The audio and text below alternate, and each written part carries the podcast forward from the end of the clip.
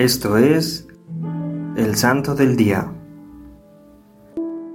Hoy conoceremos la historia de San Cayetano de Tien.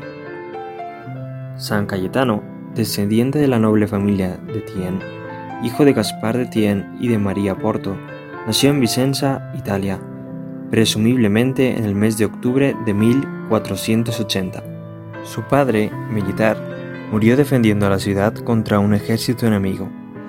El niño quedó huérfano, al cuidado de su santa madre que se esmeró intensamente por formarlo muy bien. Consiguió el doctorado en ambos derechos, canónico y civil, en la Universidad de Padua.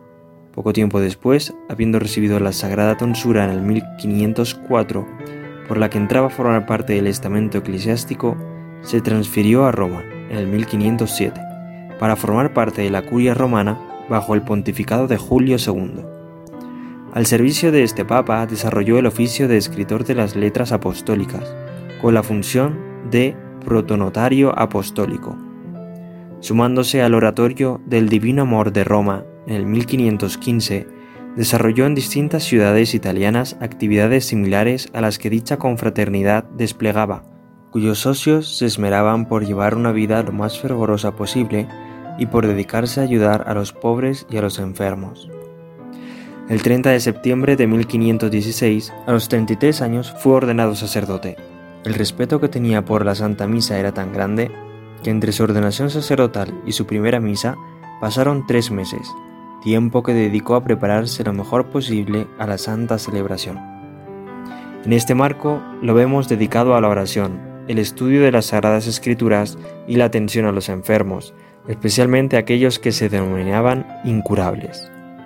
Fruto de esta última actividad desempeñada por Cayetano de Tien fue la fundación del Hospital de Incurables de Venecia, junto a las patricias venecianas María Malpier y Marina Grimani en 1522. Comprometiéndose a reformar las costumbres de los eclesiásticos, se esforzó por restaurar en la Iglesia de su tiempo el modo de vivir de los apóstoles, se propuso fundar una comunidad de sacerdotes que se dedicaran a llevar una vida lo más santa posible y a enfervorizar a los fieles. En esta empresa se encontró con Juan Pedro Carafa, obispo de Chieti y miembro del Oratorio del Divino Amor romano. La resultante de este encuentro fue la fundación de la Orden de los Clérigos Regulares Teatinos, el 14 de septiembre de 1524. De índole mansa y sociable, dotado de luminosas virtudes sacerdotales, promovió el esplendor del culto divino y la participación frecuente a los sacramentos. San Cayetano le escribía a un amigo, Me siento sano del cuerpo, pero enfermo del alma, al ver cómo Cristo espera la conversión de todos, y son tan poquitos los que se mueven a convertirse. Y este era el más grande anhelo de su vida, que las gentes empezaran a llevar una vida más de acuerdo con el Santo Evangelio. Y dondequiera que estuvo trabajó por conseguirlo, en ese tiempo estalló la revolución de Lutero que fundó a los evangélicos y se declaró en guerra contra la Iglesia de Roma. Muchos querían seguir su ejemplo, atacando y criticando a los jefes de la Santa Iglesia Católica, pero San Cayetano les decía, lo primero que hay que hacer para reformar a la Iglesia es reformarse uno a sí mismo. San Cayetano era de familia muy rica y se desprendió de todos sus bienes y los repartió entre los pobres. En una carta escribió la razón que tuvo para ello. Veo a mi Cristo pobre, ¿y yo me atreveré a seguir viviendo como rico? Veo a mi Cristo humillado y despreciado, ¿y seguiré deseando que me rindan honores? Oh, qué ganas siento de llorar al ver que las gentes no sienten deseos de imitar al Redentor crucificado.